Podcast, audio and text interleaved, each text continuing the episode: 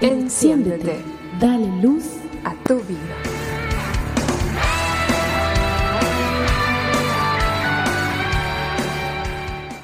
Hola mis amigos, estamos de vuelta conectados, una semana más de poder compartir contigo la palabra del Señor.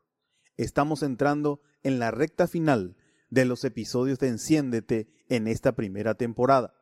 Muchas gracias por tu fiel sintonía y por compartir cada episodio con tus amigos.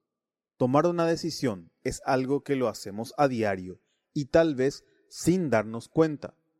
Desde qué ropa nos pondremos, qué emisora de radio escucharemos, qué nueva serie de películas veremos, qué comeremos, tomaremos, qué rutinas de ejercicios haremos, qué noticias leeremos y compartiremos y hasta qué tiempo le dedicaremos a Dios en el día son decisiones importantes que hacemos rutinariamente y que definen las cosas que son importantes en nuestra vida.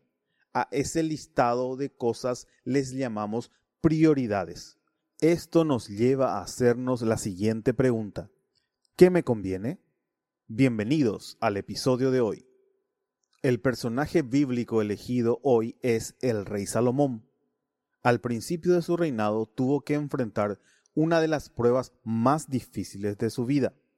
En el primer libro de Crónicas, capítulo 1, verso 7, dice, Y aquella misma noche Dios se apareció a Salomón y le dijo, Pídeme lo que quieras y yo te lo daré. Verso 8. Salomón le respondió a Dios, Tú trataste con gran bondad a mi padre David, y a mí me pusiste a reinar en su lugar. Ahora pues, Dios y Señor, cumple lo que dijiste a David mi padre, ya que me hiciste rey de un pueblo tan numeroso como el polvo de la tierra. Por tanto, dame sabiduría y conocimiento para dirigir a este pueblo, porque ¿quién va a gobernar a un pueblo tuyo tan grande?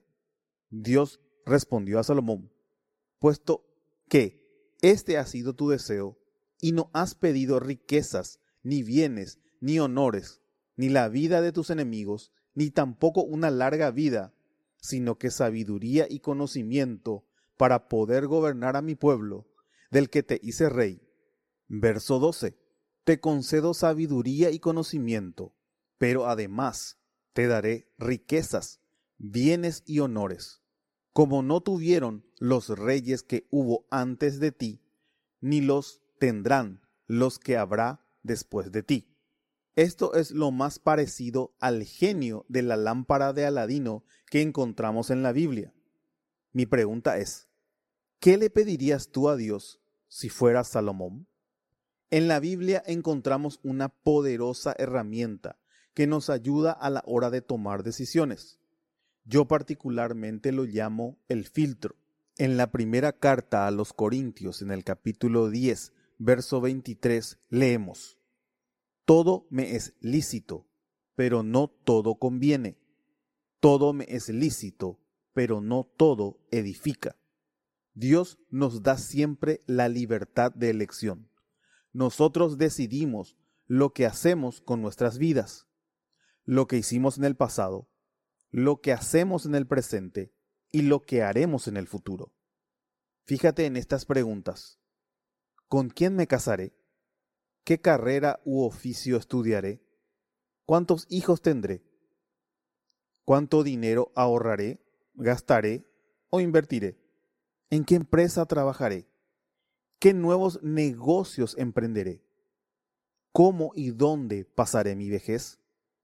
Son decisiones importantes que nos convienen tomar bajo la guía y la dirección de Dios. El mismo Salomón es quien escribe en el libro de Eclesiastés, en el capítulo 11, verso 9 en adelante.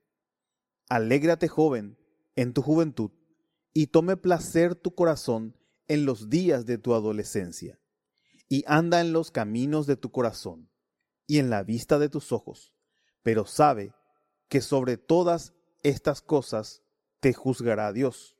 Verso 10. Quita pues de tu corazón el enojo y aparta de tu carne el mal, porque la adolescencia y la juventud son vanidad. Capítulo 12, verso 1.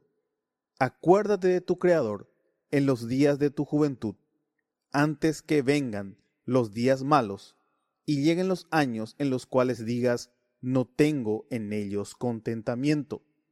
La decisión más sabia que hoy puedes tomar es hacer que Dios tome el control absoluto de tu vida, para que puedas experimentar su buena voluntad que es agradable y perfecta. Porque Dios te dice, te escuché en el momento preciso y te ayudé cuando llegó el momento oportuno. Escuchen, este es el momento preciso. Hoy es el día de salvación. Segunda carta a los Corintios capítulo 6, verso 2. Mi deseo es que la decisión más importante que tomes en este día sea recibir a Jesucristo como el único y suficiente Señor y Salvador de tu vida. Feliz día de la juventud. Que Dios te bendiga en grande. Y recuerda, enciéndete, dale luz a tu vida.